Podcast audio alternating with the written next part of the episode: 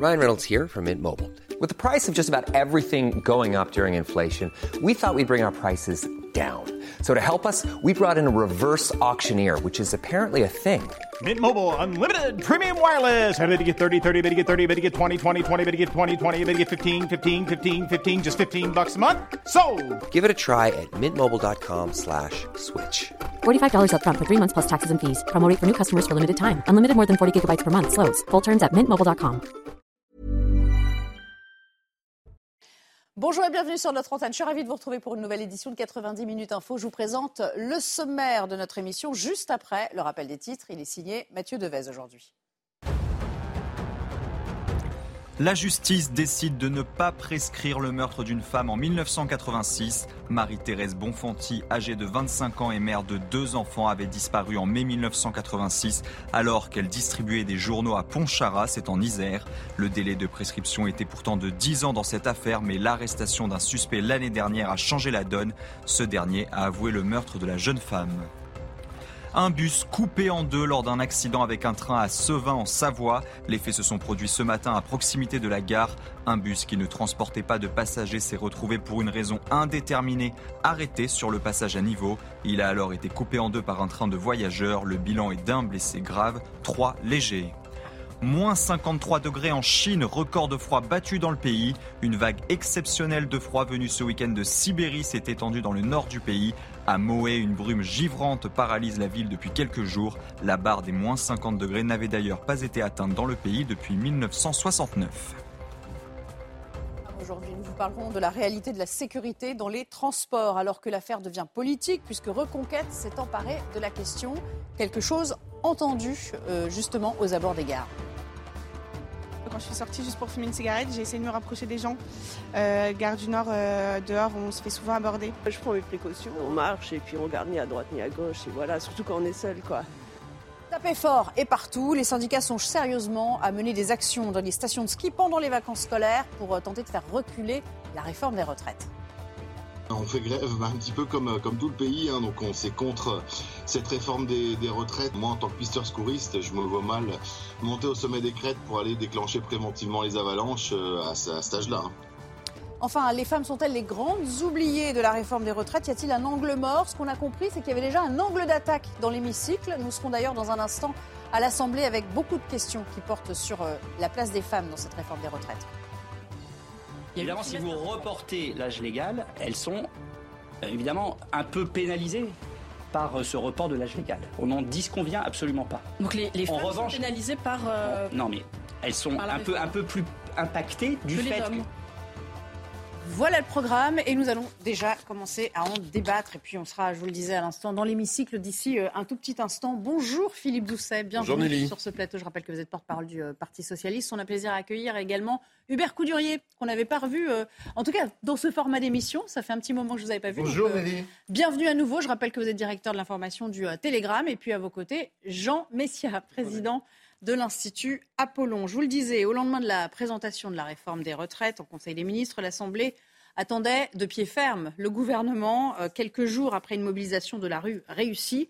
Et les questions ont fusé dès le début de la euh, séance de questions au gouvernement tout à l'heure. Ainsi, la question portant sur euh, la place des femmes dans cette réforme des retraites. Au contraire, nous réduisons les inégalités inacceptables entre les femmes et les hommes au moment de la retraite. Les femmes seront les premières bénéficiaires de la revalorisation des petites pensions. Elles sont aujourd'hui plus nombreuses à avoir cotisé avec des revenus modestes. Et grâce à la revalorisation de la retraite minimale, près d'un tiers d'entre elles vont voir leur pension augmenter. Pour les retraités actuels, notre projet bénéficie là encore davantage aux femmes. L'augmentation moyenne des petites pensions sera deux fois plus élevée pour elles que pour les hommes.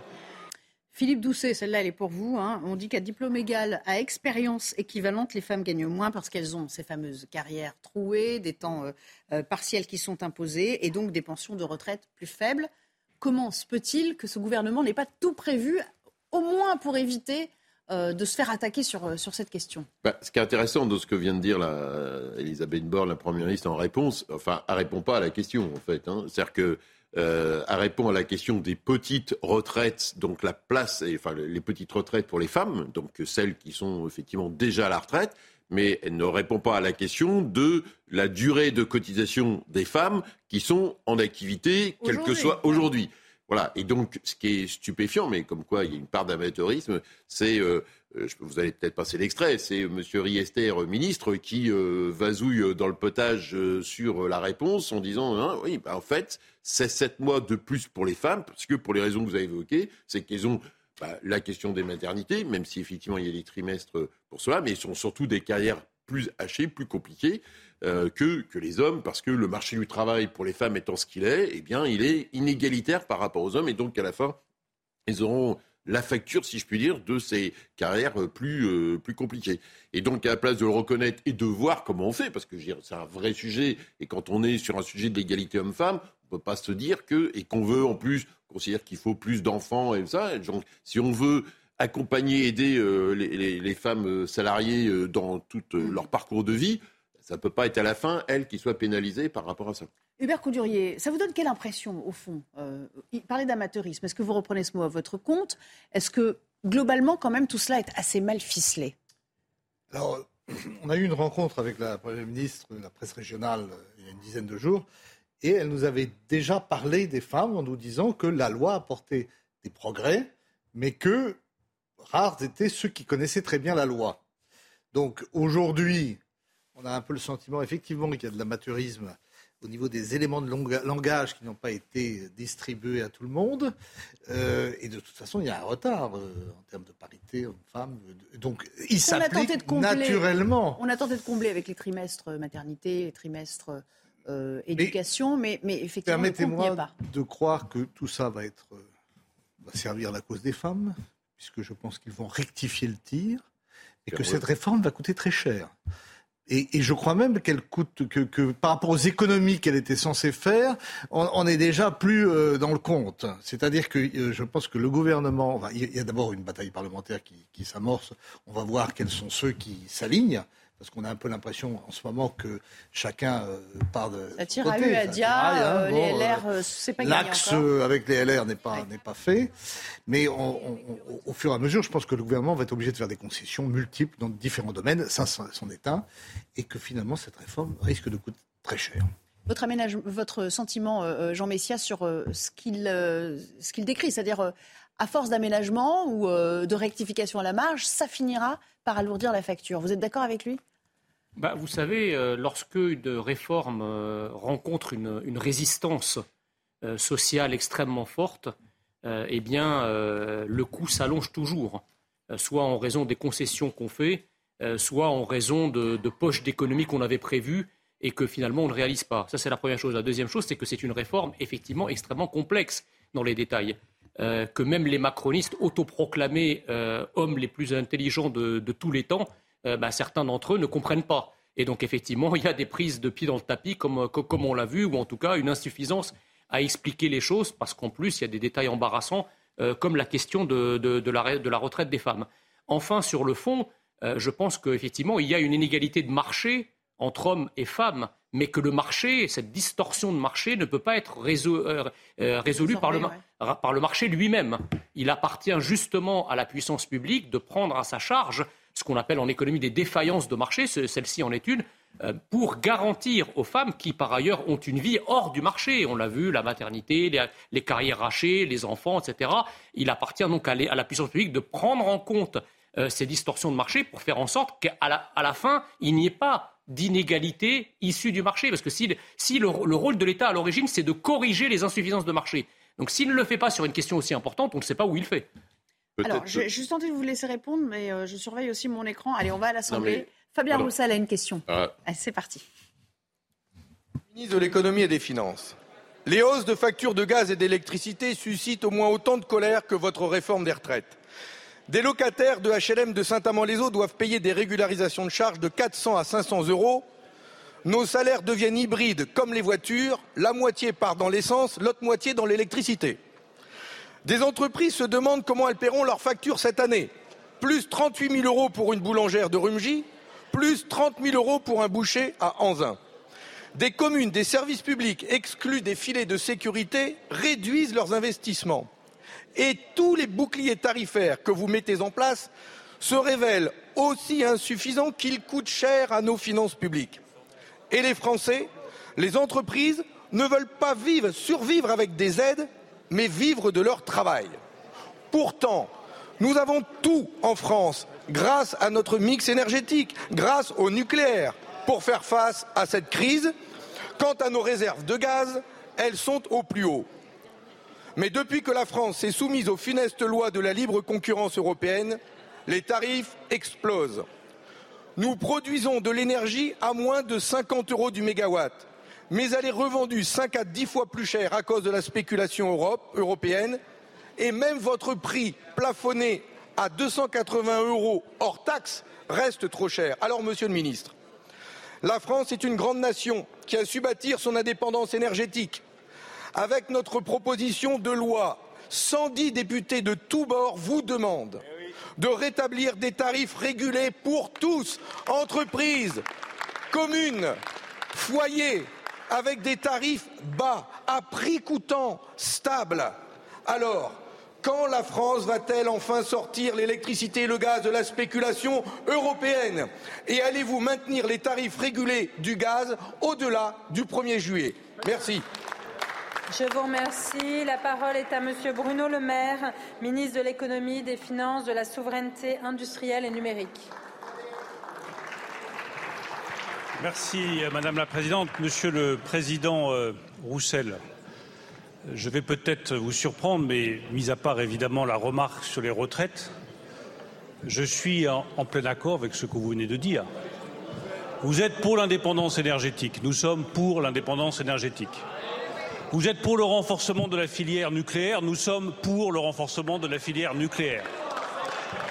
Vous défendez les entreprises, les boulangers, les bouchers. Nous défendons les entreprises, les boulangers, les bouchers, les artisans, les commerçants et nous voulons les protéger contre l'augmentation des factures. C'est bien pour cela que nous avons prévu de mettre en place un bouclier tarifaire à 280 euros le mégawattheure maximum pour toutes les très petites entreprises de France, en particulier les boulangers qui subissent cette double peine augmentation des tarifs de l'électricité et augmentation du prix des matières premières, que ce soit le beurre, que ce soit la farine ou que ce soit le pain au chocolat, cher au pain au chocolat ou aux chocolatines en fonction de votre origine géographique. Je voudrais simplement profiter de votre question pour lancer un appel solennel à toutes les très petites entreprises qui ne se sont pas déclarées comme très petites entreprises auprès des fournisseurs d'énergie. Il faut qu'elles le fassent dans les jours qui viennent. Vous avez aujourd'hui 1,5 million de très petites entreprises qui sont éligibles aux tarifs régulés il n'y a que la moitié d'entre elles qui vont en bénéficier parce que l'autre moitié ont choisi les tarifs de marché et ne se sont pas déclarées comme très petites entreprises auprès de leurs fournisseurs. Vous avez 600 000 entreprises, très petites entreprises, boulangers, bouchers, artisans, qui ont droit au bouclier tarifaire à 280 euros, elles doivent se déclarer comme TPE, elles doivent retirer le formulaire, elles doivent aller sur leur espace client pour se déclarer comme très petites entreprises et bénéficier de cette protection. Dès les factures de février, elles verront qu'elles ont tout droit pour les 2,1 millions de très petites entreprises au bouclier tarifaire et à la protection que légitimement, Monsieur le Président, vous réclamez pour nos très petites entreprises. Merci, Monsieur le Ministre. La parole est à Monsieur Benjamin Saint-Huil pour le groupe Lyotte. Et ça vaut bien une petite explication. Heureusement qu'Éric de Ridmaten est là. Bon, on sent qu'il s'empêtre un peu quand même dans ses, euh, dans ses réponses. Et puis il rejette en fait la faute sur, sur les fameuses TPE qui font pas les démarches. C'est un peu facile. euh, ouais, c'est ça. Il répond pas à la question qui lui est posée. Il ne répond pas du tout à ce qui lui est posé comme question en termes de renégociation de, Oui, des contrats d'énergie. J'ai un souci et j'espère qu'on aura la réponse par le ministère, c'est que aujourd'hui euh, le, le tarif devrait être à 48 euros ou 42 euros, je crois, parce que c'est retombé assez bas. Euh, bon, voilà, et on reste bloqué à 280. Alors l'explication, c'est que voilà, ce sont euh, des tarifs qui ont été fixés avant. Le problème, c'est que pour les commerçants, ils voudraient avoir le tarif immédiat. Alors c'est souvent des tarifs négociés six mois avant. Euh, voilà, le problème il est là et on est victime, et je le répète depuis plusieurs semaines, euh, de ce marché européen de l'énergie, parce que c'est vrai que si on avait notre électricité avec notre énergie nucléaire, on serait à des tarifs relativement bas, euh, ce qui n'est pas le cas parce qu'on est lié à l'Europe et qu'on peut acheter et vendre. C'est vrai qu'en ce moment on a des surproductions, on vend au prix fort, ça, arrange bien EDF. c'est la bêtise, j'allais dire, de ce marché, mais on ne peut pas y échapper et on ne peut pas le réformer. On peut le réformer, mais on ne peut pas le quitter. C'est ça qui est important. Pardon de reprendre votre dialectique, mais Hubert Coudurier, peut-être que vous l'auriez noté comme moi, on est victime, euh, on est dépendant euh, de l'Europe. Il n'y a pas un moment où on peut en sortir et, et retrouver de la souveraineté du raisonnement. Je, voudrais quand même dire que dimanche, le, Premier ministre Olaf Scholz, euh, enfin le chancelier, plutôt, hein, était à Paris. Il n'a rien concédé. Pourquoi? Parce que nous sommes dépendants des Allemands. La BCE est à Francfort. Et en réalité, euh, ce, tarif de l'énergie dont les Espagnols ont pu s'affranchir, nous, nous n'arrivons pas à obtenir la même mesure, et d'autant plus qu'avec euh, l'augmentation des taux d'intérêt, on a, on a augmenté notre dette de 90 milliards. Elle était déjà de 3 000 milliards. Donc nous sommes dans la main des Allemands. C'est trop tard. Nous avons abdiqué notre indépendance, sans parler des erreurs qui ont été faites sur le nucléaire, euh, qui euh, ont réduit notre potentiel euh, énergétique. Attendez, Philippe Doucet, on, va on va retraverser la table. y compris, vous avez raison, le chancelier Olaf Scholz n'a rien lâché. Parce que eux, aujourd'hui, en fait, l'intérêt des Allemands, c'est que le prix du gaz, ils ont besoin de se fournir un gaz, et donc ils sont prêts à surpayer le gaz pour être sûr d'être fournis par euh, les exportateurs mondiaux plutôt que, par exemple, voilà, vous êtes au Qatar, vous dites, bah, je regarde, bah, je préfère exporter vers la Chine qui va payer plus cher que vers l'Allemagne. Donc eux, ils veulent garder des prix hauts par rapport à ça, quitte à faire un effort sur leur bouclier industriel en faisant le plan sur l'industrie. Nous, le problème qu'on a, c'est qu'à un moment donné, comme j'ai eu l'occasion de le dire sur le plateau, on ne veut pas poser un rapport de force avec l'Allemagne. Voilà, donc si je prends l'exemple des chars, les Polonais, eux, sur les chars, puisque les Allemands ne veulent pas livrer, ne voulaient pas livrer des chars, ni même concéder les licences d'exportation pour les chars, les, responsables polonais, ils y sont allés au bazooka, mm. si je puis dire, sur les responsables allemands, en disant, en disant, en gros, vous êtes des salauds, vous êtes des lâches. Les Allemands, ils ont lâché. Ils ont lâché. La, la ministre des Affaires étrangères a dit, on ne s'opposera pas aux licences d'exportation. Simplement, les Polonais, ils y sont allés. Nous, on se couche. Voilà, la, question du rapport de force. Pourquoi, pourquoi sommes-nous euh, soumis à ce diktat allemand? J'ai l'impression que tout le monde en bah, convient là. Je pense qu'on on, relira avec beaucoup d'intérêt euh, le discours sur la servitude volontaire de la Boétie. Euh, je pense qu'en matière de, en matière de politique, bah, en matière de politique, il n'est de servitude que volontaire. Voilà, je pense qu'en matière de politique, quand on, quand on veut, on peut. le problème, c'est qu'aujourd'hui, nous avons des élites, mais ça ne date pas d'aujourd'hui, hein, nous avons des élites depuis des dizaines d'années euh, qui ont euh, troqué euh, l'impuissance de la volonté contre une véritable volonté d'impuissance. Donc on ne va pas au clash, on ne va pas au rapport de force, on accepte tout. Alors c'est toujours sous de bonnes intentions, avec de bons, avec de bons et loyaux. Ce qu'on a voulu appeler le duo franco-allemand qui a jamais existé en fait. Non mais je, termine, attendez, juste, je, Allemands. je termine juste mon propos, c'est que en fait l'Europe, tout ce que tout ce que la politique construit, elle doit être au service de la politique. L'Union européenne, le marché européen de, l'énergie, euh, la, zone euro, ça doit être au service des peuples et pas l'inverse. C'est pas pas au peuple d'être au service euh, d'une idéologie ou d'une technocratie ou d'un marché. Si aujourd'hui le marché européen nous, nous, nous met des, des, bâtons dans les roues et nous appauvrit et nous paupérise, bah, qu'à cela ne tienne. Qu'est-ce qui nous empêche de nous affranchir Qu'est-ce qui va se passer Ils vont nous déclarer la guerre Non. Non, non. Voilà. Mais, on n'a peut-être plus les moyens de s'affranchir. Mais en 2007, les Espagnols le font, on peut le faire. Hein, on a essayé. D'abord, en 2007, quand Chirac a passé le, relais à Sarkozy, la France était, en termes de fondamentaux, devant l'Allemagne. Ensuite, ils ont fait les réformes Hartz, que nous n'avons pas faites. Et euh, nous, on s'est progressé. Euh, oui, enfin, ça a commencé en 2000, mais ça, ça s'est poursuivi pendant le quinquennat. Et, en fait, l'Allemagne est montée en puissance, et nous, nous avons commencé à décliner. Ensuite, euh, on s'est enfilé les, les crises financières. Pardon, mais l'Allemagne n'est pas en très bonne situation aujourd'hui. L'Allemagne a des réserves que nous n'avons pas. Le, le, pipeline avec les Russes pas cher, c'est terminé. Et ils ont un problème avec la Chine, puisque aujourd'hui, même leurs exportations vers la Chine, le, modèle économique allemand est en train aussi de prendre des difficultés. Non, mais ils ont des réserves pas en mode. Ils ont des réserves. C'est pas en mode binaire. Les, Polonais aussi, ils sont Non, dépendants de l'Allemagne puisqu'on est dans l'Union européenne. euh, Bah, c'est- non, je partage- pour le coup, il voilà. n'y a pas grand-chose que je partage avec Jean Messia par, euh, en, pouvez, en hein, règle vous générale. savez, ça rend pas malade, non, mais hein. voilà, mais sur le coup, je pense, par exemple, là, à titre personnel, j'engage pas mon organisation, mais à titre personnel, quand je vois le sketch, le numéro de duettis qu'on nous a fait sur les 60 ans du traité euh, franco-allemand c'est de l'Élysée, le truc, on se fait des bisous et tout, alors qu'en fait, on est en désaccord sur à peu près tout. Bah, le traité Voilà, de l'É- on le est- traité y compris même sur la question de l'hydrogène. Hollande avait essayé de faire Voilà. une alliance de revers avec les Espagnols et les Italiens qui n'en ont pas voulu parce qu'ils Parce que préféraient avoir de bons rapports avec les Allemands. Alors, j'aimerais juste vous faire réagir à, à une autre initiative. Vous en avez sans doute entendu parler. C'est la CGT Énergie de Marseille qui veut faire baisser de 50% la facture d'énergie des boulangers afin de leur venir en aide. Mais est-ce que c'est sa prérogative? Évidemment, Bruno euh, Le Maire répond non. On va l'écouter. Enfin, c'est pas la CGT qui décide en France. C'est pas la CGT qui décide des tarifs. C'est pas la CGT qui décide qui doit payer quoi. Et en quoi est-ce que la. CGT connaît les factures à l'euro près de telle personne ou telle personne? En quoi est-ce qu'elle connaît leur compte d'exploitation? En quoi elle sait si euh, telle entreprise est en difficulté ou pas? Puis après, ce sera les ménages. On va euh, payer pour les uns et pas payer pour euh, les autres. Ce n'est pas à la CGT de faire la loi en France. C'est aux parlementaires, c'est aux représentants du peuple français. C'est comme ça que ça doit exister en démocratie. Et il n'y a aucune raison que cela change. Jean Messia, est-ce que cette manipulation de compteur, parce que c'est de cela hein, dont il s'agit, c'est illégal, il ne faut pas procéder comme ça, ou bien euh, bah, par les temps qui courent, puisque le gouvernement n'est pas capable de prendre les actions euh, euh, adéquates, tout, va, quoi, enfin tout passe. Bah, c'est illégal et j'entendais ce matin certains dire c'est peut-être illégal mais c'est moral. Alors ça serait moral si tout le monde serait concerné, si tout le monde était concerné. Mais ce n'est pas le cas. Si vous faites C'est simplement, ciblé, ouais. bah voilà, si vous, si vous faites des actions comme ça ciblées, de gratuité ciblée, bah quid des autres? Pourquoi certains paieraient et pas d'autres? Donc on comprend que ce qui est illégal devient immoral aussi.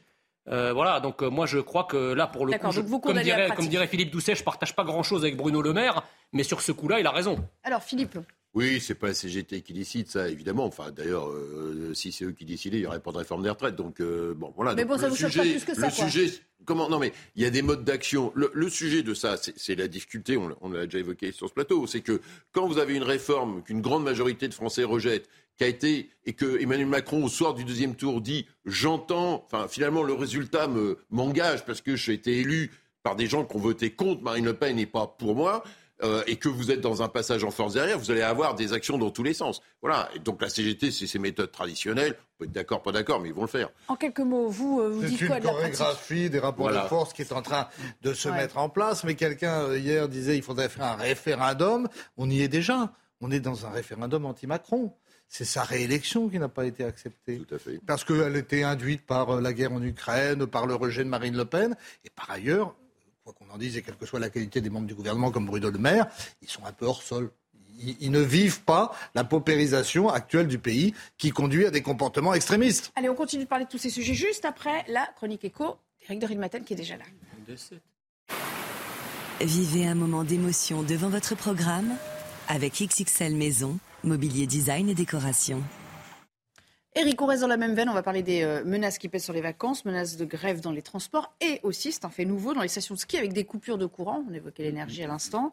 Euh, c'est tout un business qui est menacé en fait. Oui, et là, on est encore dans le pouvoir de nuisance. Hein. CGT Force ouvrière ont déposé un préavis de grève illimité dans les stations euh, de ski. Euh, donc, ça veut dire que les remontées mécaniques seraient interrompues. Hein. C'est important parce que ces deux syndicats représentent 100% des voix là-bas. Alors, le combat, d'ailleurs, va au-delà des retraites, hein, puisque euh, ces syndicats réclament une hausse des salaires pour les saisonniers. Ils réclament aussi une couverture retraite qui soit adaptée à la profession. Mais bon, là, ils oublient que les sports d'hiver, ça fait vivre beaucoup de monde et que les saisonniers, d'ailleurs, sont loin d'être à plaindre. J'ai regardé tout à l'heure, il y a un article 16 de la Convention des domaines skiables qui est d'ailleurs généreuse. hein. Elle reconduit les contrats d'une année sur l'autre. Donc les saisonniers, en fait, ce sont des habitués. Ils ont 8 ans d'ancienneté et 60% sont propriétaires de leur logement, propriétaires de leur logement. Et ça, c'est une étude faite par les syndicats, d'ailleurs, validée par les syndicats, faite par les domaines skiables. Et en plus, ces saisonniers gagnent plus que le SMIC parce qu'ils ont souvent euh, des primes et même sont logés. Voilà ce que j'ai pu apprendre dans l'article 16 de la Convention. Alors, que retenir de tout cela? Ben, C'est que, en fait, euh, ce sont les saisonniers qui seront les premières victimes hein, de cette grève si elle a vraiment lieu. 120 000 personnes, quand même, travaillent dans les stations de sport d'hiver chaque année. C'est long à se mettre en place hein, parce qu'il faut quand même prévoir à l'avance le renouvellement, hein, en tout cas faire venir euh, ces, ces jeunes qui n'habitent pas toute l'année à la montagne. Euh, ça s'est jamais vu. Ça s'est jamais vu une grève des remontées mécaniques. Mais les syndicats, on le voit, en tout cas CGT et Force Ouvrière veulent toucher un symbole, vous l'imaginez bien, c'est le symbole des riches, puisque le, sport d'hiver, c'est le ski, c'est un sport de riches. Je termine par un point, jusqu'où ça ira? Il y a deux points importants à retenir. C'est que, un, les syndicats veulent s'en prendre maintenant à la Coupe du Monde de ski qui a lieu en mars à Courchevel. Ensuite, n'oublions pas qu'il y aura la Coupe du Monde de rugby à partir du mois de septembre. Et puis l'année prochaine, les Jeux Olympiques. Vous le voyez, pouvoir de nuisance maximum, de quoi faire trembler. Eh ben, ça tombe bien. Tout à l'heure, on ira voir un, commerçant de, Courchevel pour nous dire euh, tout ce qu'il en pense. Euh, c'était la chronique éco. C'était votre programme avec XXL Maison, mobilier design et décoration. Voilà l'impact de la grève des, euh, des euh, remontées euh, mécaniques sur toute l'activité des stations. Ce sera bien sûr à la une de notre reprise antenne. Dans un instant, nous serons avec un commerçant de Courchevel dont le business pourrait évidemment en pâtir. Pour reprendre un peu vos, vos termes. À tout à l'heure. De retour avec vous pour 90 minutes info. La suite de notre débat, ce sera juste après le journal de Mickaël Dorian. Bonjour Mickaël réforme des retraites ne pénalise pas les femmes, assure Elisabeth Borne, interpellée euh, cet après-midi lors des questions au gouvernement. La Première ministre défend une réforme juste qui, au contraire, bénéficie davantage aux femmes. On l'écoute. Au contraire, nous réduisons les inégalités inacceptables entre les femmes et les hommes au moment de la retraite.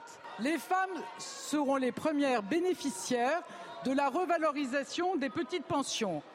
Elles sont aujourd'hui plus nombreuses à avoir cotisé avec des revenus modestes. Et grâce à la revalorisation de la retraite minimale, près d'un tiers d'entre elles vont voir leur pension augmenter.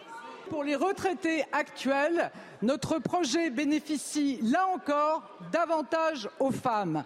L'augmentation moyenne des petites pensions sera deux fois plus élevée pour elles que pour les hommes.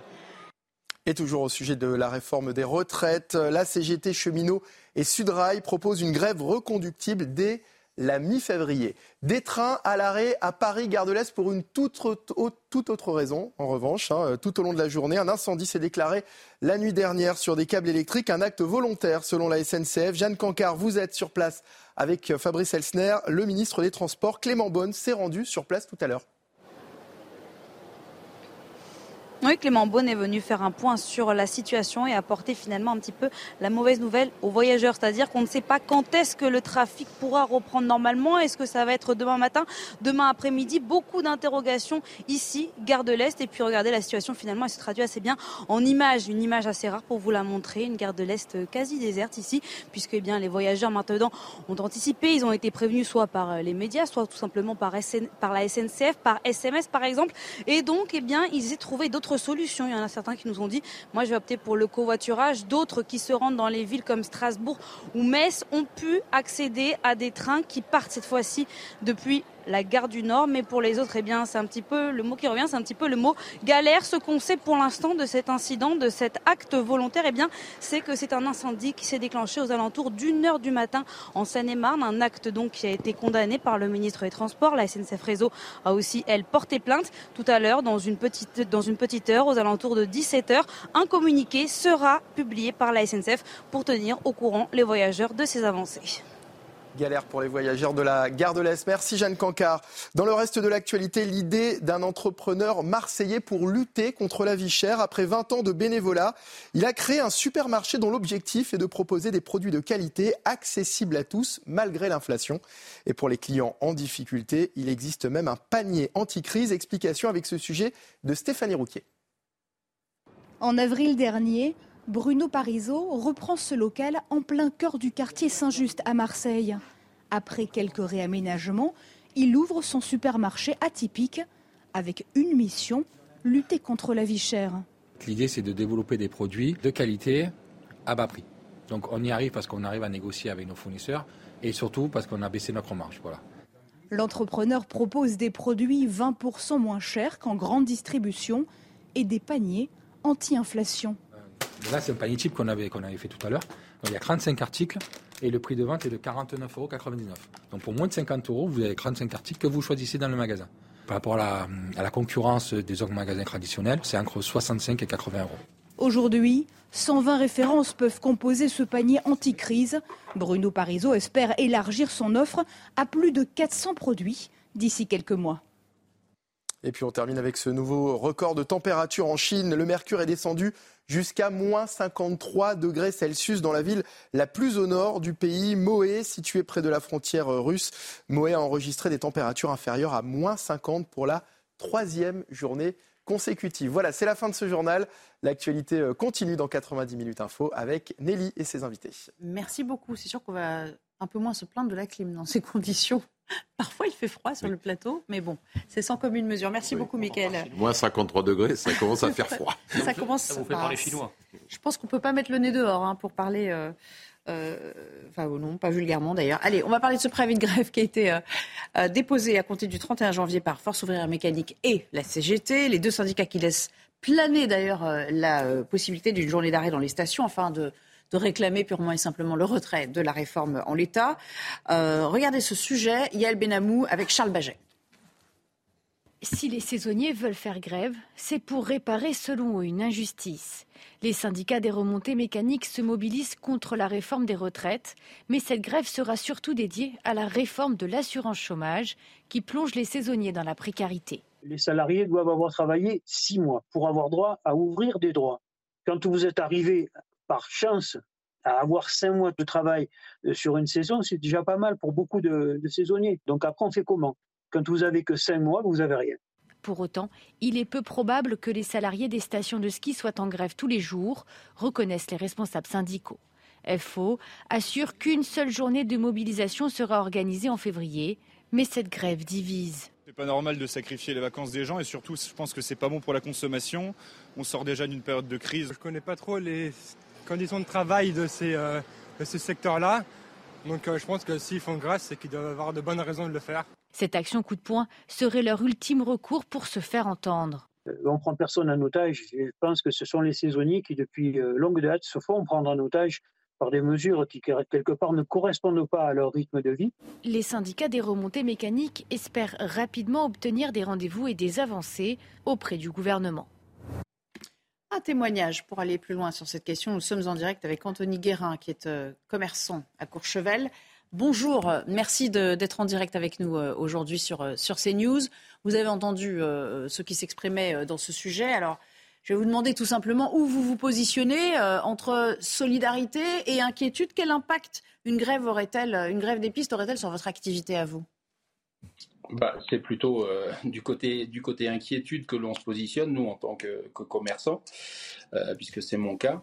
Et puis, c'est un, mauvais signal qui est envoyé euh, pour les, pour les vacanciers d'une manière générale, qu'ils soient, qu'ils soient en France ou à l'étranger.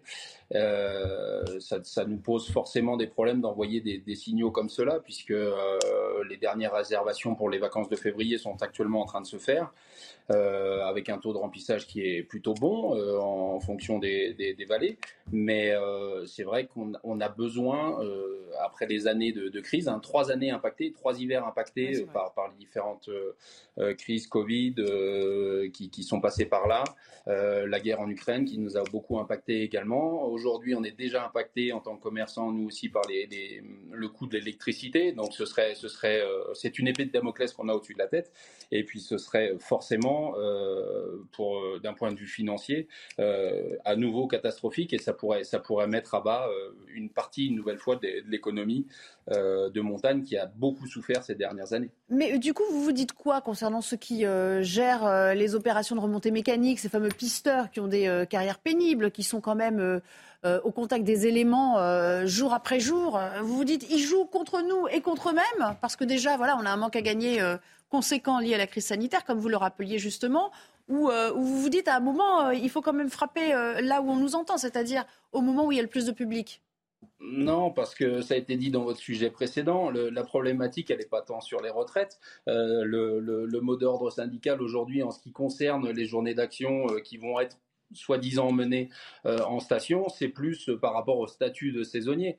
Donc une nouvelle fois, c'est euh, les, les, syndicats, d'une manière générale, euh, qui essayent de faire euh, valoir des droits et qui n'ont rien à voir avec le sujet actuel. En tout cas, c'est pas ce qui est mis en avant. On a entendu le syndicat ce matin FO avancer ce sujet-là par rapport au, au, sujet saisonnier et non par rapport aux retraites. Donc ils essayent de faire un effet boule de neige, sans mauvais jeu de mots, euh, pour, pour essayer de faire valoir leurs droits, mais qui n'a rien à voir avec la réforme des retraites aujourd'hui.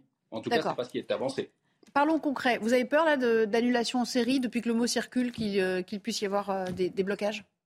Alors peur, peur, oui, peur, peur, forcément un petit peu. Maintenant, on reste vigilant. On a connu cette crise là, enfin ces différentes crises, donc on sait gérer les crises aujourd'hui. Maintenant, ce sera évidemment pas de la même ampleur.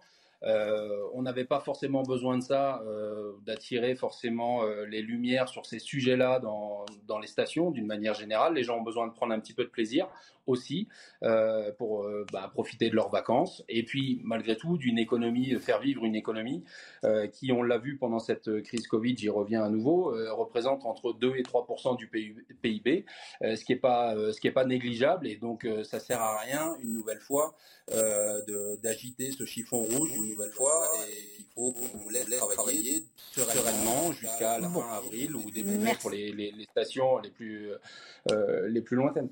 Merci beaucoup. La liaison commence un petit peu à, dérailler. C'est peut-être euh, le grand air. Merci, merci en tout cas pour votre, votre témoignage et on comprend bien sûr euh, vos inquiétudes euh, aujourd'hui. Hubert Coudurier, il y, a deux, enfin, il y a deux façons de le voir, même si lui décorrèle un peu l'action de la réforme des retraites stricto sensu. Oui. Il y a un manque à gagner clair, mais de, si on prend le point de vue de ceux qui bah, risquent leur vie au quotidien pour déclencher les avalanches, ils, ont envie de se faire entendre comme ils le peuvent. Il y avait un côté référendum anti-Macron. Je pense que Macron a fait une erreur en plus en ne décrivant pas l'état de la société, de l'économie telle qu'elle est aujourd'hui. Parce qu'on dit qu'il y a 7% de chômeurs, mais en fait il y en a beaucoup plus. Le travail s'est précarisé. Mais à, contrario, les syndicats doivent faire attention, et notamment la CGT. Parce que euh, si, d'abord, on va voir si la CFDT reste euh, solidaire jusqu'au bout, si les mouvements de grève se, répètent et se multiplient.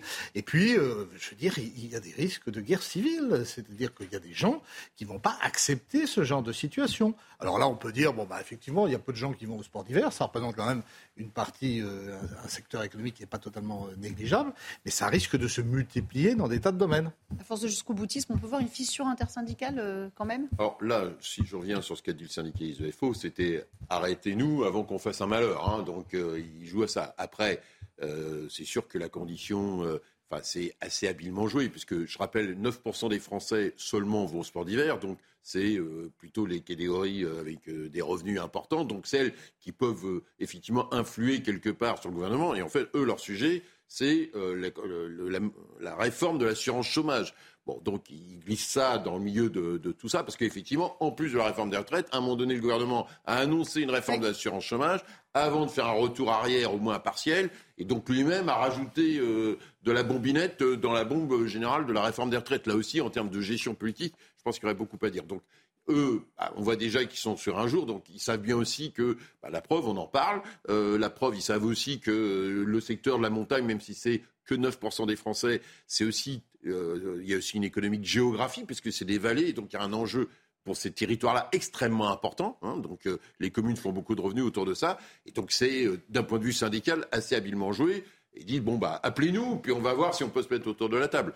un dernier commentaire rapide, Jean Messia. Est-ce que c'est une forme de prise d'otage des, des vacanciers, de certains vacanciers? Bah, Ça commence à faire beaucoup, les, prises d'otages, là, depuis le début, entre les trains, les raffineries. Enfin bon, quand, quand des secteurs de, plus en plus variés et multiples de la société commencent à se mettre en grève ou à bloquer les choses, c'est qu'il faut se poser une question. Alors, le pari euh, d'Emmanuel Macron et de son gouvernement, ça a toujours été de dire que les Français n'aimant pas le désordre, les Français n'aimant pas la chienlit, de toute façon, ils, rejetteront toujours la faute sur les syndicats, la faute sur ceux qui se mobilisent, la faute sur ceux qui bloquent le pays, et nous, on arrivera toujours à tirer notre épingle du jeu. Je crains que cette fois-ci, compte tenu de l'impopularité de la réforme et de l'impopularité encore plus grande du gouvernement lui-même, je crains que cette fois-ci, euh, les Français ne rejettent pas la faute sur ceux qui bloquent le pays, mais plutôt euh, sur ceux qui ont entraîné ces blocages, à savoir le gouvernement et sa politique de, réforme au pluriel impopulaire dont les Français ne veulent pas. Alors nous étions il y a quelques minutes encore à l'Assemblée, on a écouté certaines des questions au gouvernement qui ont été posées dans l'hémicycle, et nous sommes désormais en duplex avec l'un de ces députés, c'est Paul Vanier pour la France Insoumise.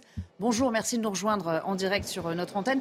Plusieurs questions liées à l'actualité. On reviendra bien sûr à, la question la plus prégnante sur euh, la place des femmes dans cette euh, réforme des retraites dans un instant, mais parce qu'on parlait beaucoup d'énergie tout à l'heure, euh, vous savez que la CGT Énergie de Marseille a envie de faire baisser de 50% la facture des boulangers pour les aider.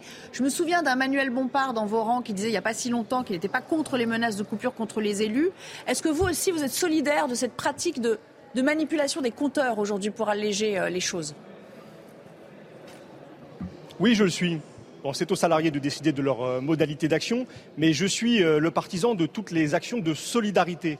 C'est dans le tous ensemble que nous allons euh, l'emporter et faire reculer le gouvernement. Donc tout ce qui concourt à fédérer eh ceux qui ont de bonnes raisons aujourd'hui de protester, de se mobiliser, de se mettre en grève, de manifester, va dans le bon sens. C'est bon que, en effet, la CGT vienne en soutien des boulangers. Les deux sont victimes du même gouvernement, des mêmes politiques euh, qui encouragent euh, le marché, euh, la mise en concurrence et qui pénalisent les Français, dont chacun le sait. Aujourd'hui, le quotidien est difficile, le pouvoir d'achat est en baisse et les inquiétudes sont grandes avec cette réforme des retraites à 64 ans. Oui. Donc vous donnez quitus à. Je crois que c'est Alexis Corbière qui disait l'autre jour. nous, tout ce qu'ils entreprennent, on, sera derrière. L'intersyndicale, de toute façon, voilà, vous vous désolidariserez pas, quoi qu'il arrive. Non, on sera, en appui en effet de cette intersyndicale qui a lancé le mouvement euh, le 19 janvier euh, dernier, qui appelle à faire grève, à manifester le 31 janvier. Nous serons là, nous, la France insoumise, euh, ses députés, ses militants, ses sympathisants, dans les cortèges en soutien. Et ici, à l'Assemblée nationale, une opposition résolue au projet du gouvernement. Il est minoritaire, ce gouvernement, avec cette réforme qui ne fait que des pertants, qui propose au fond de travailler plus pour gagner moins. Il va essayer, le gouvernement, ici à l'Assemblée nationale, par les moyens les plus autoritaires, 49.3, 47.1, par le recours aux ordonnances peut-être, d'imposer euh, sa réforme. Mais ici, il y a une majorité, je crois, euh, de députés qui représentent au fond une majorité de Français qui sont opposés à cette réforme et qui sont bien décidés à tout faire pour euh, le conduire à abandonner son projet. Alors justement, parlons de la retraite pour les femmes, dont on a dit que c'était l'angle mort de cette réforme.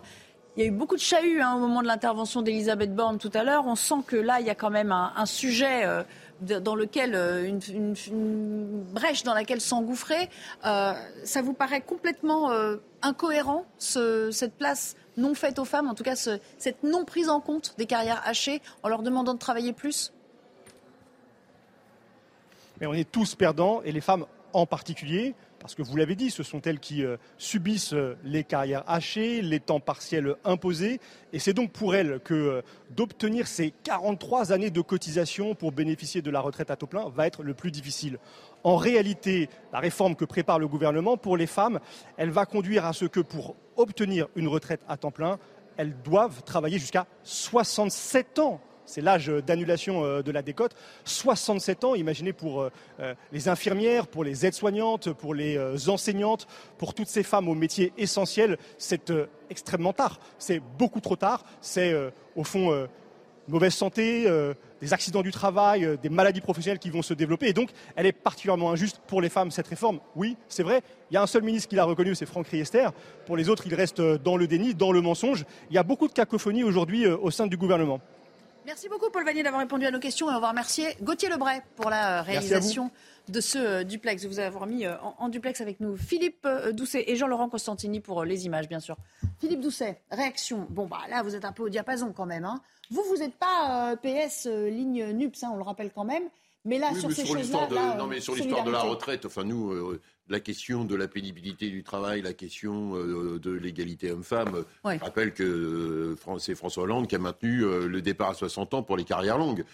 donc le sujet, il va rester, et notamment sur ce qu'évoquait le député Paul Vanier, sur tous ces jobs difficiles sur lesquels on voit bien. Alors ça vaut pour les femmes avec en plus l'aspect haché. Ça vaut aussi pour les critères de pénibilité. Et un des problèmes de la réforme des retraites aussi, c'est dans ce rapport de confiance au gouvernement, c'est la suppression des critères de pénibilité quand Emmanuel Macron est arrivé en responsabilité en 2017. Et donc, du coup, on avait mis nous en place dans la réforme Touraine des critères de pénibilité. Le patron a été contre. Emmanuel Macron arrivé, est arrivé, il les a dégagés. Et aujourd'hui, ils vont remettre d'autres critères. Donc, évidemment, la confiance n'est pas vraiment là en disant pourquoi tu vas remettre en 2023 ce que tu as supprimé en 2017-2018. Et donc, ces questions-là des métiers euh, est posée. Et donc, Hubert, Hubert Coudurier l'évoquait tout à l'heure. on va avoir dans les sujets, on va avoir la question des femmes, où je pense qu'ils vont être obligés de lâcher.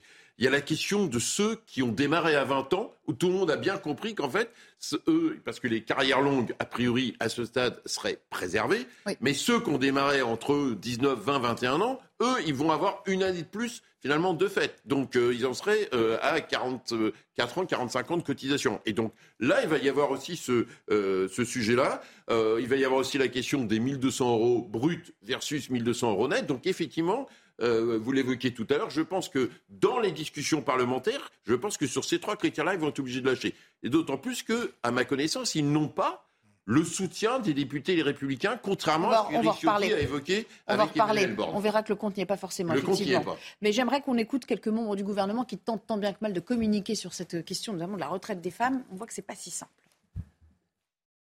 La durée de cotisation euh, des femmes va augmenter un peu légèrement à celle des hommes en moyenne. Mais il faut apporter plusieurs précisions. D'abord, les femmes continueront de partir à un âge de départ effectif à la retraite similaire à celui des hommes. Les femmes aujourd'hui, dans la situation actuelle, sont victimes d'inégalités dans la carrière. Le fait qu'elles doivent s'arrêter plus que les hommes de travailler, le fait qu'elles aient euh, un salaire qui est moins élevé que celui des hommes. Ces inégalités, elles se traduisent aujourd'hui au moment de la retraite. Ce qu'on fait dans le cadre de cette réforme, c'est qu'on prend des mesures pour corriger ces inégalités. Je ne veux pas laisser dire qu'on n'a pas pris en compte la situation des femmes sur beaucoup de paramètres encore une fois, aidants, congés parentaux, décotes, petites pensions, ce sont les femmes qui sont aujourd'hui victimes d'une situation sociale défavorable et ce sont elles qui vont bénéficier le plus de ces mesures et c'est juste et légitime. Ou alors on n'a rien compris. Mais on dit tout et son contraire dans cette affaire. Oui, parce qu'on ne connaît pas on a l'impression que ce sont elles qui sont favorisées. De la loi, mais aujourd'hui, c'est le sujet des femmes. Euh, Demain, ça va être le sujet des jeunes. On est euh, dans une grille d'analyse de lutte des classes, alors que c'est plutôt de lutte des générations dont il faudrait parler. Et les seniors euh, sont sans doute pas mis suffisamment à contribution par rapport aux jeunes qui ont du mal aujourd'hui à se loger, alors que les seniors possèdent leur appartement. Et donc, euh, je pense que en même temps, la France euh, ne vit plus dans une île. Elle est, euh, même si elle dépend trop de l'Allemagne, elle est euh, interconnectée au monde. Et, on a vécu un certain nombre de crises de la mondialisation depuis quelques années crise financière, crise sanitaire, maintenant une crise entre, entre États, une crise pas encore nucléaire, mais une crise militaire. Et donc, il faut quelque part que pour ce second mandat, le président de la République dessine son dessin au-delà des mesures parcellaires qui sont présentées et qui ne donnent pas de sens. On, attend sa parole depuis six mois. Il va être obligé d'une manière, euh, comme l'a fait Mitterrand en son temps, de sortir par le haut de cette crise au niveau politique. Pour l'instant, on se dit que c'est Mme Borne qui est bien seule, qui risque de payer les pots cassés. Mais néanmoins, Emmanuel Macron est-il seul, lui aussi? Quand même, hors mobilisation, Jean Messia, on a quand même l'impression que cette réforme, jour après jour, on trouve des trous dans la raquette elle est, bien mal engagée. C'est bien mal enclenché comme Mais en fait, tout dépend de quel point de vue vous adoptez. Si vous adoptez le point de vue de l'Union européenne et des exigences en matière euh, budgétaire notamment, euh, la réforme correspond aux souhaits de Bruxelles et au, canon budgétaire euh, de l'Union européenne. donc c'est une réforme qui est une réforme malthusienne, c'est-à-dire qu'elle vise à rendre, je dirais, de plus en plus rares les gens qui ont accès à une retraite à taux plein. C'est une réforme punitive qui va euh, amoindrir le taux de retraités à taux plein. Donc, alors, ça s'exprime de différentes façons. Ça, c'est la logique générale. On a parlé des femmes. Il a été question de, leur retraite à 67 ans, euh, mais on pourrait parler aussi des carrières longues. Tout ça est fait pour que, effectivement, on fasse des économies, mais pas des économies pour équilibrer le régime général, des économies pour faire des excédents permettant à Emmanuel Macron et à son gouvernement de financer d'autres dépenses, ce qui n'a jamais été la logique de notre système par répartition. Et alors le problème, c'est que si de moins en moins de personnes touchent une retraite à taux plein, comment vont-ils pouvoir vivre après leur retraite? Ben, C'est là qu'interviennent pardon, les retraites privées, c'est-à-dire la retraite par capitalisation. Parce que moins le régime par répartition vous fournit une retraite à taux plein, plus ça ouvre un angle pour le privé. C'est ça la logique d'Emmanuel Macron. C'est à la fin de privatiser le plus possible les choses. On va devoir s'interrompre, hein, Philippe, je vous le dis tout de suite. Mais... vrai. Vous vouliez faire une punchline, à moins de faire une punchline la journée Non, ce que je voulais dire par rapport à ce que disait Hubert Gouderier, c'est que derrière le, problème du dessin du président de la République, on l'attend depuis déjà la campagne présidentielle. Le moi, mon analyse, c'est que depuis la crise des Gilets jaunes, où il était dans une logique de faire du social-libéralisme, pour aller vite, la crise des jaunes l'a cassé et son schéma, il n'y a plus de dessin. Et donc, il navigue à Tout vue. a été dynamité. Il navigue à vue. Ouais. Tout a été dynamité. Il Merci. est toujours dynamité, le garçon. Nouvelle interruption, on retournera à l'Assemblée et on parlera précisément de ce que les LR pourraient euh, amener dans ce, dans ce mix hein, euh, euh, parlementaire. C'est pas si simple, hein, euh, ça pourrait ne pas passer aussi euh, facilement que prévu. De retour pour une nouvelle euh, partie, un nouveau euh, débat à suivre juste après le rappel des titres, bien sûr, en compagnie de Mathieu Levez. 18 mois de prison, dont 6 à 9 mois assortis d'un sursis probatoire, ont été requis contre un père de famille à Roanne. En octobre dernier, il avait tabassé avec trois amis l'agresseur présumé de sa fille de 6 ans. Elle avait été agressée sexuellement la veille dans sa chambre par un adolescent. La CGT Cheminot et Sudrail proposent une grève reconductible dès la mi-février à la SNCF. Dans un tract commun, les deux syndicats appellent à deux jours consécutifs de grève les 7 et 8 février, deux journées en plus de celle du mardi 31 janvier. Les syndicats souhaitent ainsi élever le rapport de force avec le gouvernement contre la réforme des retraites. Et puis l'Allemagne va examiner la demande d'autorisation de la Pologne pour transférer 14 chars Léopard 2 à l'Ukraine. Ces chars lourds de fabrication allemande doivent aider à repousser l'invasion russe.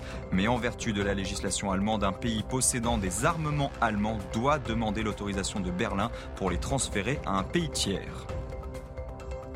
Merci beaucoup, toujours en compagnie de Philippe Doucet, Jean Messia et Hubert Coudurier autour de, cette table sur ce plateau.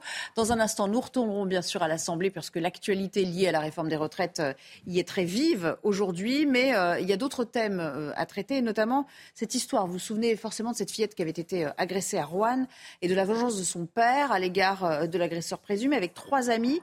Eh bien, ils étaient jugés aujourd'hui, enfin, ils sont jugés pour violence aggravée. Bonjour Noémie Schulz. Vous suivez bien sûr euh, cette audience au tribunal correctionnel, je crois. Euh, le réquisitoire euh, est tombé entre-temps.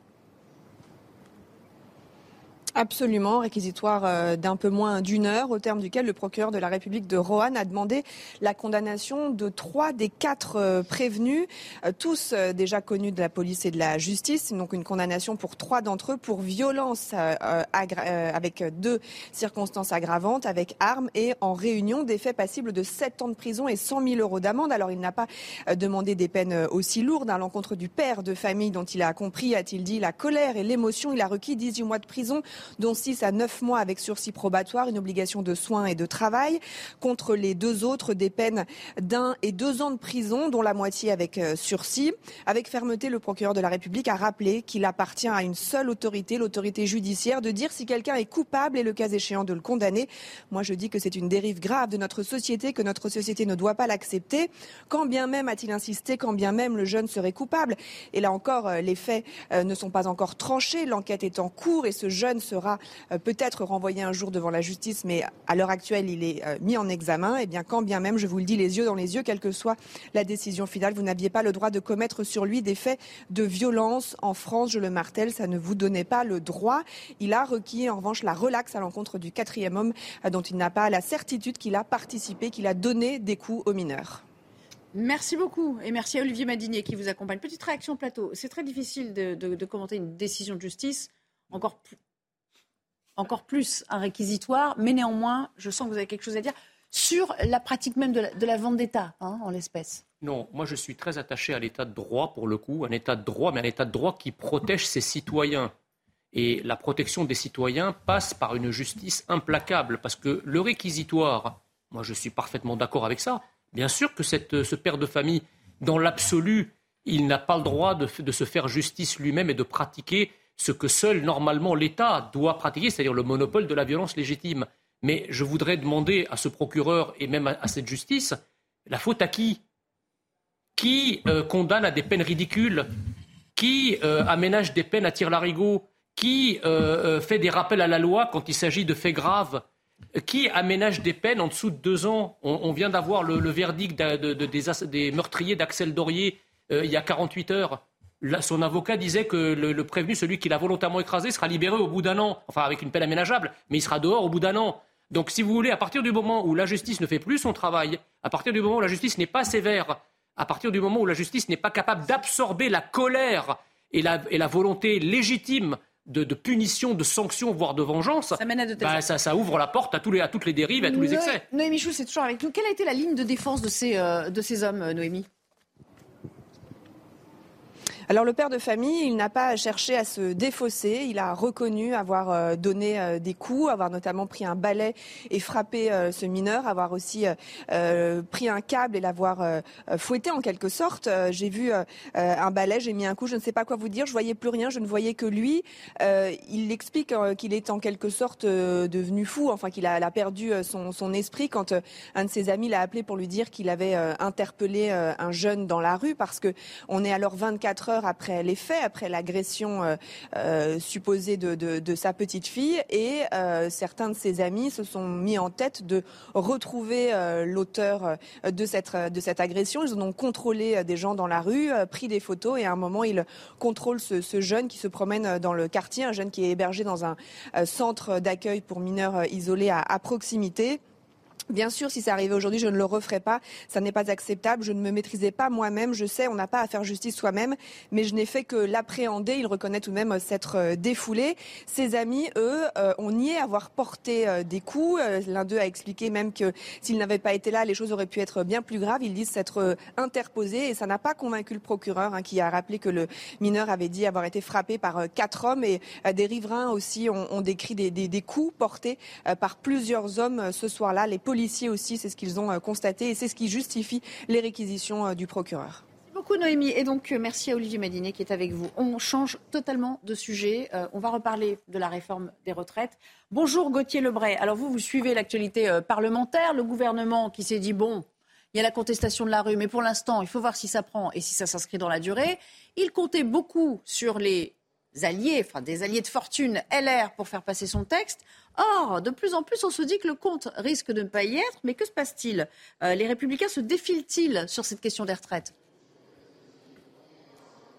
Oui, il y aura peut-être pas de train en février, mais il y aura peut-être pas non plus de républicains, puisque effectivement, il y en a une quinzaine, une quinzaine de députés LR seulement qui est sûr de voter cette réforme sur plus de 60 euh, députés. Donc vous voyez que le compte pour le moment n'y est absolument pas. Le gouvernement sera peut-être finalement obligé d'utiliser un nouveau 49.3. Alors il y a plusieurs raisons à cela. Déjà un sondage de l'IFOP qui montre que plus de 50% eh des électeurs LR sont contre cette réforme. Ensuite, les députés, les républicains, eh bien, ils quittent ici euh, l'Assemblée le week-end, ils vont en circonscription et ils voient bien que les Français sont contre cette réforme. Et puis enfin, il y a un point qui ne plaît pas no- notamment à Aurélien Pradier, j'allais dire le, chef de la fronde chez LR, puisqu'il y a quand même eu un deal hein, entre Eric Ciotti et Elisabeth Borne. D'ailleurs, les députés de gauche euh, appellent ce projet de loi sur la réforme des retraites le projet de loi Borne-Ciotti. Eh bien, ce qui ne plaît pas à Aurélien Pradier, qui était d'ailleurs un opposant à Eric Ciotti dans la course à la présidence des Républicains, c'est ces fameuses 44 années de cotisation pour ceux qui ont commencé avant 21 ans. Il juge ça euh, eh bien, inégalitaire. Vous avez commencé avant les autres, avant 21 ans.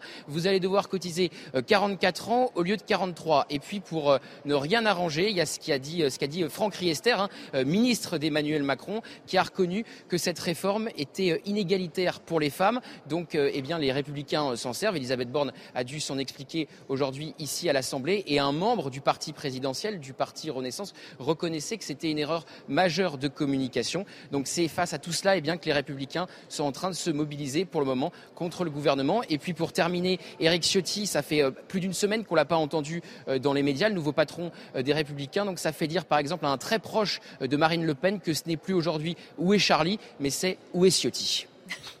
Merci. C'était la punchline Gauthier Lebray. Lui aussi, s'y met. Merci beaucoup. Merci à Jean-Laurent Constantini également en votre compagnie. Je sais pas pourquoi, ça me fait rire. Philippe Doucet, bon, Ah, écoutez, c'est un- 15 sur 60, on en est loin On encore. en est loin. hein. Je rappelle qu'il faut 38 députés LR, en supposant que l'ensemble du groupe euh, du parti, euh, enfin, En Marche Renaissance du parti de Emmanuel Macron, pour que la réforme passe. Donc euh, 15 sur 38, euh, il en manque encore euh, 23 si euh, j'arrive à peu près encore à compter. Bon, donc on voit bien que c'est compliqué. Pourquoi c'est compliqué? Parce que, un, pendant longtemps, François Fillon, Valérie Pécresse, tout le monde était sur la retraite à 65 ans. Deux, ça, on voit qu'aujourd'hui, Édouard Philippe, parce que si on n'en tient pas beaucoup Eric Ciotti depuis 8 jours, Édouard Philippe, il est aux abonnés absents. Ah hein. Manifestement, il est dans le port du Havre, il fait du bateau. Il est pas au ski, en il n'est pas là. Euh, François Bayrou, Ouais, ouais, euh, il est à Pau. Euh, Alors, je sais François Bayrou, il tire les ficelles. Il tire, oui, il tire les ficelles, il, Ah, le il tire modem, contre son camp. Hein. Et voilà, Le modem mais c'est 35h30. Voilà, bon, pour l'instant, ils ont été euh, retoqués. pourquoi cadeau, Parce hein. qu'ils ont tous, tous les deux en tête 2027. Donc, c'est le problème de, ce, de la réforme Sarkozy de 2008, c'est que comme un président américain au deuxième mandat, les Américains Oui. appellent ça le canard sans tête, hein, le, oui, le Voilà, duck. Voilà, et ben donc vous avez la même chose côté euh, euh, en France. Finalement, ce deuxième quinquennat, c'est ça. Et Et donc, donc- aujourd'hui, dans les circonscriptions, les députés, bah, ils, sont, ils sentent bien que c'est compliqué, donc ils vont pas aller euh, sortir de la tranchée pour aller se faire massacrer par leurs électeurs.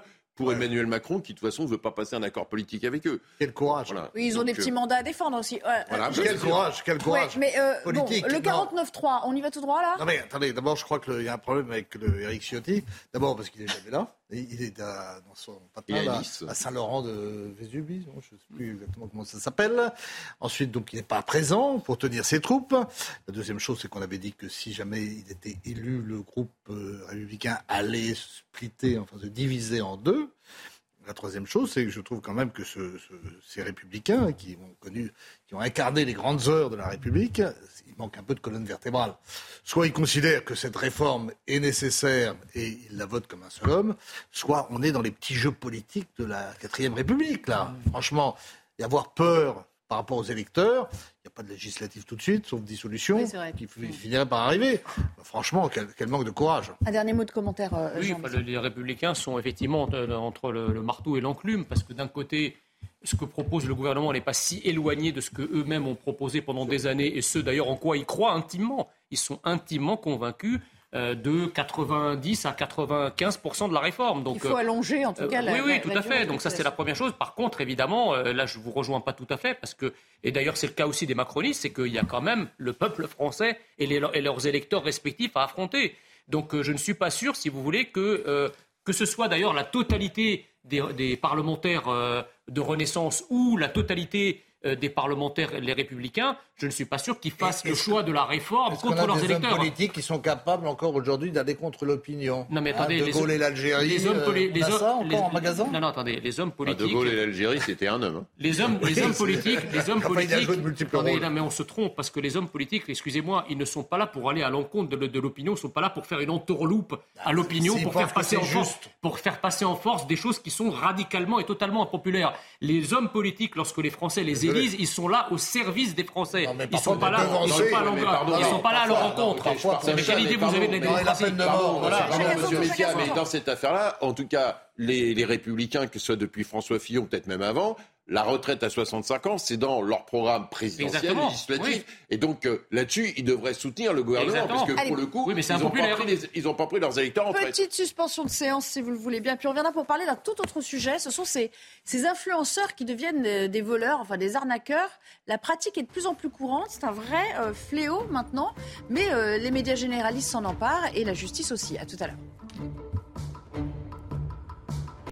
De retour avec vous, on va parler d'un célèbre couple d'influenceurs qui euh, est accusé d'escroquerie par un, collectif. En fait, ils sont visés par deux plaintes pour escroquerie en bande organisée. Euh, ce ne sont pas les seuls, loin de là, à être visés par ce genre de plainte. Des pertes pour euh, ceux qui les suivent aveuglément s'élèveraient à plusieurs millions d'euros. De quoi parle-t-on? Regardez ce sujet, Célia Judas avec Amina Tadem. Je l'ai dit plusieurs fois en story, je prends de l'argent sur l'affiliation, j'ai aucun mal avec ça, c'est un business. Ils affichent leur fortune sur les réseaux sociaux et font rêver leurs millions d'abonnés. Une vie de luxe qui semble alors à la portée de tous. Ces influenceurs profitent de la proximité qu'ils entretiennent avec leur communauté pour promouvoir des placements financiers frauduleux. J'ai posé 500 euros. Je suis monté à 800 euros au bout de 2-3 jours. Et sauf que le quatrième ou cinquième jour, j'ai tout perdu. Euh, J'ai déposé une première fois 500 euros que j'ai perdu. J'ai remis 500 euros que j'ai perdu aussi. Face à ces escroqueries, deux plaintes du collectif Aide aux victimes d'influenceurs ont été adressées hier au parquet de Paris. La première vise la plateforme Honeymoon et des opérations financières à travers un jeu vidéo de contrefaçon. Une arnaque qui a regroupé plus de 5000 investisseurs pour une levée de fonds estimée à plus de 6 millions de dollars. La deuxième plainte concerne Marc et Nadé Blata. Établi à Dubaï, le couple suivi par 7 millions de personnes sur Instagram est soupçonné d'avoir incité leurs abonnés à des pratiques de trading trompeuses. Oui, mais Marc, est-ce que ce qu'il dit c'est vrai? Depuis plusieurs années, de nombreuses personnalités sont accusées de malversation en ligne. Ce 23 janvier 2022 marque la première plainte déposée en France contre certains d'entre eux. Hubert Coudurier, euh, Oui. je rappelle que vous êtes le directeur de l'information du, du Télégramme. Euh, ça va au moins créer un précédent que cette première plainte, parce que là, on, on le voit, on le sentait hein, depuis. euh, et on le voit sur les réseaux sociaux circuler, ce genre de, de, de complaintes. Il y avait trop d'abus, de toute façon? Bah, déjà, il y avait des abus au niveau des fake news, c'est-à-dire qu'on raconte un peu n'importe quoi sur les réseaux sociaux. Nous avons, nous, le mérite quand même d'essayer de faire des informations recoupées, vérifiées. Et en plus, maintenant, on est passé au stade supérieur de l'arnaque. Donc, euh, ça devient, pour les gens crédules, et Dieu sait s'il y en a, ça devient difficile euh, de ne pas se faire avoir, euh, parce qu'ils sont très séduisants, ces influenceurs. Ils vous font rêver de Dubaï, de belles voitures. c'est- compliqué, hein, c'est compliqué de, La plupart du temps, il y, a- quand même des influenceurs des placements de produits qu'ils font avec, en, en toute transparence. C'est-à-dire qu'ils affichent la couleur, ils disent. Le problème, c'est quand on essaie d'embarquer les gens dans des, euh, dans des montages quoi, hein, financiers, les, savez, les- euh, des oui, systèmes de ça. Ponzi, de choses comme ça. Alors il y a ça, mais il y a, y a toute forme de. Si vous voulez, le, le problème des influenceurs, c'est qu'ils ne sont pas encadrés par la loi. C'est en fait au départ, comme la publicité, euh, naguère, il y avait des publicités mensongères, par exemple. Puis la loi a, a codifié tout cela et a permis de- d'avoir des publicités, euh, je dirais, dans un cadre légal qui protège à la fois le consommateur euh, contre les abus. Là, en l'occurrence, euh, les consommateurs ne sont pas protégés. Euh, on, lit tout un tas de pipeaux, etc. Mais je vais vous dire, le- les influenceurs, ils ne concernent pas que le monde des, comment dirais-je, du vêtement, du parfum et de la cosmétique. Ils concernent aussi la politique. Quand on voit, par exemple, que dix grands éditorialistes ont été reçus secrètement à l'Élysée par Emmanuel Macron pour tenter de vendre la réforme des retraites à l'opinion. À, à l'opinion, euh, vous voyez bien que là, il faut lutter contre tout- toute forme d'influenceurs, y compris les influenceurs Ouais, politiques ouais. et les influenceurs pour des, des gens plus étais graves. pas, Ouais, j'en ça- étais pas. ça a toujours- a presse régionale en a été écartée, sauf un titre bien connu. Bah, je, je parlais pas Mais de tout. non. Je vais pas citer de nom. je trouve que vous la- exagérez un peu. Le, Non, non, non. le chef de l'État Bah, fait mais sa com. Jean Messia, c'est qu'il pas du tout. Le chef de l'État fait sa com, c'est normal Absolument pas. hein.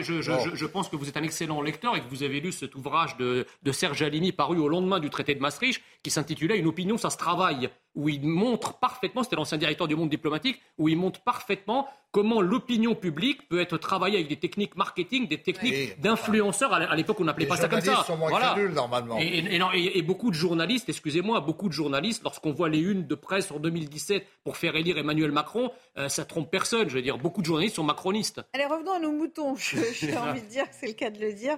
Bon, Non, ce qui, est, ce qui choses, terrible, Là. non, mais ce qui est terrible, c'est qu'on utilise aussi la bonne foi des gens euh, Oui. et, et qui n'ont pas beaucoup d'argent pour les mettre vraiment dans le pétrin. Moi, ce qui quoi. me sidère, bah, bon, il y a le débat sur euh, l'influence politique. Bon, bah, Emmanuel Macron, il joue sa partie. Les gens ne sont pas obligés. Je pense qu'il y a Oui. des outils. Moi, ce qui m'étonne, ce qui m'étonne à chaque fois, j'ai entendu autre chose sur euh, les- l'histoire des relations amoureuses, mais c'est la naïveté.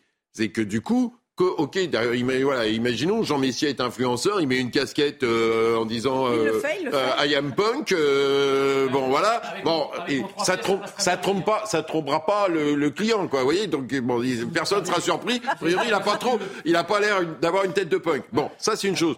Mais après que des il chante quelqu'un, dans sa mais, mais après, quand des gens là versent là, versent des montants considérables. Enfin, 500 euros plus deux jours après 500 euros comme ça, alors que normalement, par exemple, sur les, sur les crédits, il y a tout un de choses qui encadrent. Et donc, effectivement, il faut arrêter, il faut encadrer. Ouais, tout- tout- moralement, c'est les- pas bien, quoi. Mais bien sûr. Ouais. Voilà. Et on voit bien, parce que j'ai entendu il y a deux, trois jours un reportage sur des femmes qui avaient noué des relations caissiers par, des- par les réseaux sociaux, des, des réseaux. Alors, euh, c'est encore autre chose. Il y a des Oui, il a- et d'agression sexuelle. voilà, aussi. non, non, mais dans des, dans des logiques Non, de mais- naïveté, il y a voilà, une logique de naïveté. C'est quand même incroyable. Donc, Doucet, faut le- protéger, faut protéger ces gens-là. C'est faut les protéger. Mais le problème, la naïveté, elle vient d'où? C'est qu'on assiste aussi, parce que c'est très souvent des jeunes, voire des très jeunes, qui tombent là-dedans.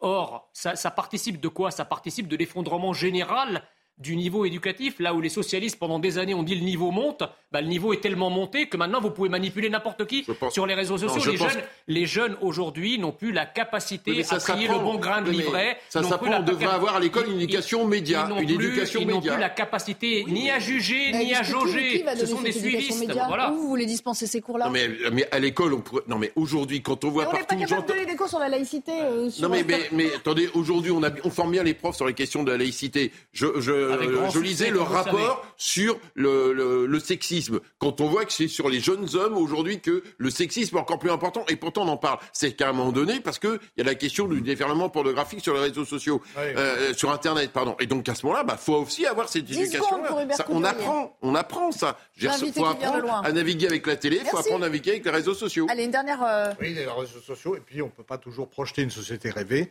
On est rattrapé par le réel. Merci à tous les trois de nous avoir suivis. J'étais ravie de cette émission Merci. euh, en votre compagnie. Et on veut la casquette euh, I am a punk La de casquette Jean I am Messia. Ah, la vidéo est disponible. Il va la ramener. Je vous assure qu'il la ramènera si vous le chauffez un peu. Euh, dans un instant, punchline, bien sûr, avec Laurence Ferrari. On s'excuse pour le petit retard et on vous retrouve ici même à 15h30 demain, mercredi. Excellente fin d'après-midi.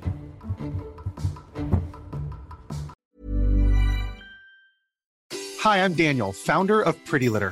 Cats and cat owners deserve better than any old fashioned litter. That's why I teamed up with scientists and veterinarians to create Pretty Litter. Its innovative crystal formula has superior odor control and weighs up to 80% less than clay litter. Pretty Litter even monitors health by changing colors to help detect early signs of potential illness. It's the world's smartest kitty litter. Go to prettylitter.com and use code ACAST for 20% off your first order and a free cat toy. Terms and conditions apply. See site for details.